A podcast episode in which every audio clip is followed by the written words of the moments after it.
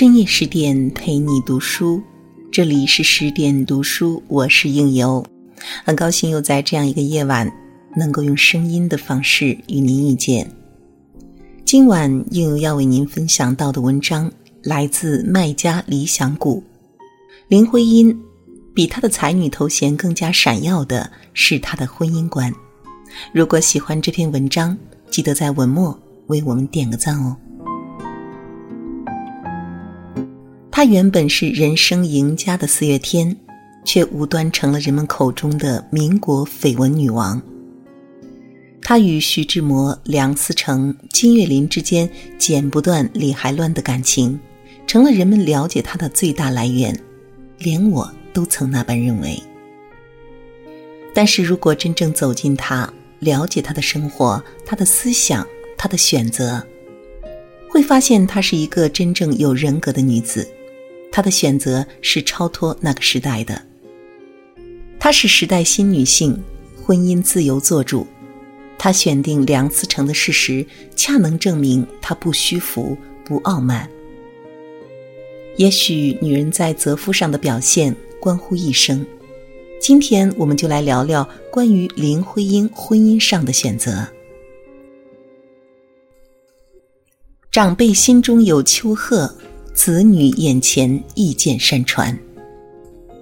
世上也许有很多种夫妻，我觉得最好的关系应该是这两种：一种是性情相近、趣味相投，或者聊些柴米油盐，或者共读琴棋书画，如钱钟书和杨绛；一种是性格迥异，相互迁就或互相学习，如金庸笔下的黄蓉与郭靖。民国时期的林徽因和梁思成这样的结合，有时候不禁令人感慨。看起来好像是南辕北辙的人，居然能够如此和谐。金庸笔下的黄蓉与郭靖，女的聪慧机敏，男的憨厚稳重，是最有烟火气息的神仙侠侣。另一对林徽因和梁思成，是行走在建筑界的一对侠侣。他们诠释了互补型爱情的最佳状态，他们互相包容谦让。后来，梁思成曾诙谐的对朋友说：“中国有句俗话，文章是自己的好，老婆是人家的好。可是对我来说，是老婆是自己的好，文章是老婆的好。”可见梁思成给予他爱之深。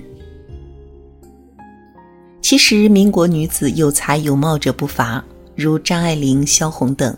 但是，才气比林徽因要大得多的张爱玲或萧红的婚姻却是失败的，而林徽因的婚姻却是令人生羡的。说到林徽因与梁思成的婚姻，就不得不提及林徽因的公公梁启超，这位大名鼎鼎的民国思想家、教育家、文学家。在林徽因十五岁时，梁启超和林徽因的父亲林长民就为两位小儿女定下婚约。当时梁思成也只有十八岁。不过梁启超跟他们说得很清楚，尽管双方父亲都赞同这门亲事，但最后的决定还是在于他们自己。在那个时代，能够说出这般话，已经是超开明的爸爸了。而且梁启超是个十分注意引导孩子的父亲，同时又十分尊重孩子的个性和志愿。他对每个孩子的未来都有周到的考虑和安排，却不强求他们一定按照自己的意图去办。梁启超曾给在海外求学的五个子女写了大量信件，叫他们大宝贝思顺，小宝贝庄庄，好乖乖。对岸的一大群孩子们。这种没大没小的亲热，当代的很多爸爸也做不到。毫无疑问，林徽因也感受到了梁氏教育的温暖。当林徽因和梁思成在美国留学时，林徽因在父亲林长民去世后断了经济来源，一度打算回国谋生或者在美国打工挣学费。梁启超坚决不允许。他在信中说：“学费不成问题。”就算我多一个女儿在外国留学便了。梁启超支持他继续求学，并且鼓励他度过苦境，鼓起勇气，将来能为中国的艺术界做出贡献。这样语重心长支持你求学、鼓励你的长辈，试问哪个二十来岁的姑娘不去尊敬和爱戴呢？尤其是像林徽因这样的女子，她追求婚姻自由，她不愿被封建礼教所束缚，她是一个具有丰富的审美能力和广博智力的女子，她的内心有想要追寻的研究，才更需要真正开明、有眼界的长辈。而梁启超就是这样一位有广阔格局和博学才华的父亲，他也理解孩子们所追寻的梦想。这样的一位父亲，他的心中有丘壑，作为他的子女就更容易见到山川。山川是林徽因一直追寻的。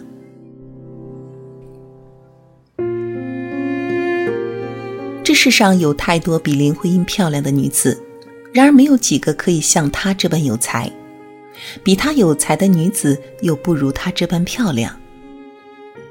林徽因被胡适誉为中国一代才女，他的才体现在这四件事情上：一，他是中华人民共和国国徽深化方案的设计者；二，他改造了传统景泰蓝；三，他参与了天安门人民英雄纪念碑设计。并且他用现代科学方法研究中国古代建筑，成为这个学术领域的开拓者。后来在这方面获得了巨大的学术成就，为中国古代建筑研究奠定了坚实的科学基础。四，文学上著有散文、诗歌、小说、剧本、译文和书信等，代表作《你是人间四月天》《莲灯》《九十九度钟》等。而最让人敬佩的是，她身上有着中国传统女性所稀有的独立精神和现代气质。林徽因自小并不是所谓的富二代，她的母亲因父亲娶了妾而失去了所有的宠爱。小妾性情乖巧而讨父亲喜欢，后来又生了几个儿子，从此得了林长民欢心。而林徽因的母亲从此就被遗忘在冷僻的后院，整天以泪洗面。林徽因偶尔去前院找异母的弟弟妹妹玩，回来就会被母亲狠狠地数落半日。那几年跟着母亲住的林徽因，活得抑郁而黑暗。从小目睹了母亲的悲惨遭遇，也令她更加坚定地去选择自己想要的婚姻和人生。林徽因的追求和自主选择，无不暗示着她寻找的另一半也应该是有担当之人。在梁思成遇见林徽因之前，她早已是清华大学的风云人物，钢琴、小提琴他都会，管乐团团长，足球健将，最大的爱好就是钢笔画。林徽因曾建议梁思成学习建筑，后来梁思成才选择了建筑学专业。他们两个虽然性格迥异，但是彼此间有着最大的迁就和包容。此后，梁思成和林徽因一起，一生致力于保护中国古代建筑。他绘制的中国古代建筑图详尽清晰。在爱情和婚姻里，除了浪漫，还有更重要的是与尔同行。梁思成一直用陪伴去支持林徽因觉得对的事。如《小王子》里所说，最好的爱情并不是终日互相对视，而是共同眺望远方，相伴而行。他们眺望着的始终是同一个方向。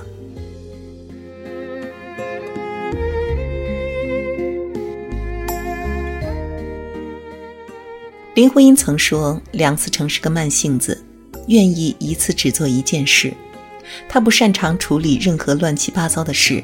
不管是家务事还是感情，他做的永远是给对方选择，给予尊重，给予支持。梁思成也体现出了男子汉应有的坚实的肩膀，唯这种男人才能担起女人一生的幸福。抗战期间，梁思成固守在贫穷的李庄，林徽因不畏艰难，紧紧相随。那时，梁思成的脊椎病使他必须穿上铁马甲才能坐直。体重也从七十公斤下降到四十七公斤。可是，就是在这种情况下，他居然笔耕不辍，林徽因曾劝过梁思成，然而未果。后来，林徽因也被梁思成的精神感动了，就与梁思成一道投入到了著述中。在简陋的、破烂不堪的李庄，两人每天几乎都要伏案工作到深夜。到抗战胜利时，他们写出了十一万字的中国建筑史。也就是在这段日子，有外国友人邀请他们去美国，梁思成却拒绝了。他说：“中国在受难。”要与自己的祖国一起受苦。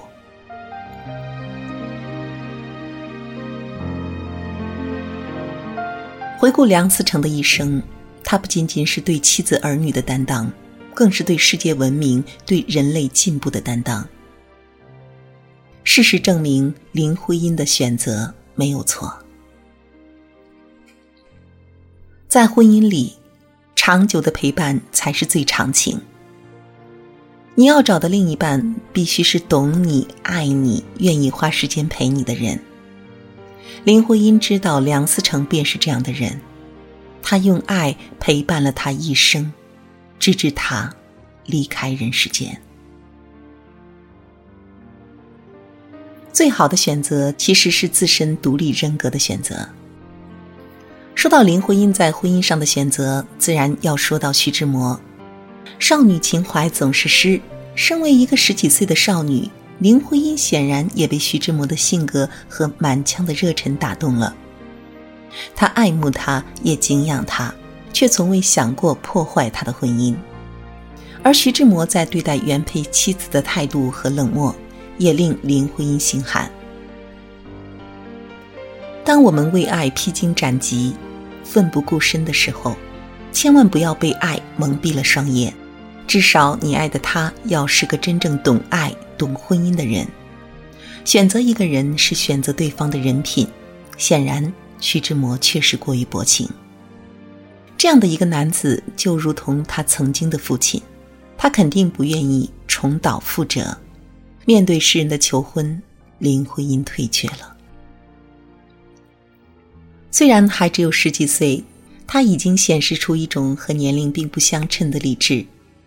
他尊重爱情，尊重婚姻，所以在每一次选择上更显得珍贵。他懂得爱是一种修行，适合自己的才是最好的。林徽因的选择告诉世人，爱情并不是盲目的追求。当你选择爱情、选择婚姻的时候，要明白，真正的好伴侣不仅仅是爱你年轻时的容貌。而是对你体贴入微，富有责任心，知道尊重对方。当然，林徽因最好的选择其实是自身独立人格的选择。梁思成曾说：“我要感谢我的妻子、同事和旧日同窗林徽因，没有她的合作和启迪，我对中国建筑的任何一项研究都是不能成功的。”他和他曾携手走过一百九十个县，考察了两千七百多处古建筑，爬梁上柱，凡是男子能爬上去的，他就准能爬上去。无论何时，他都不曾附庸于男人。他的才情，他的精神上的独立，都值得被岁月温柔以待。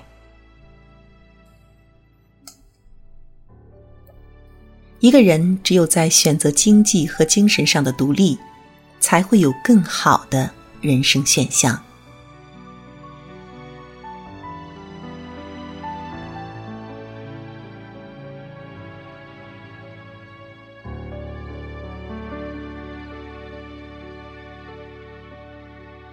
好啦，今天的文章就分享到这里。如果喜欢这篇文章，别忘了点赞支持十点君哦。喜欢有声音的，也可以加我的微信公众号“剧听相聚的聚听见的听”，或者是华夏故事的全拼，就可以找到我。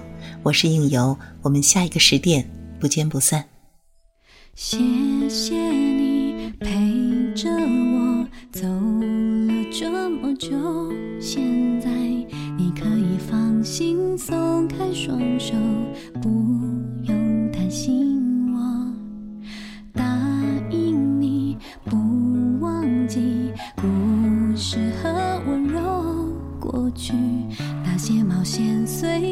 心跳动努力的执着。不得已需要被放弃的约定。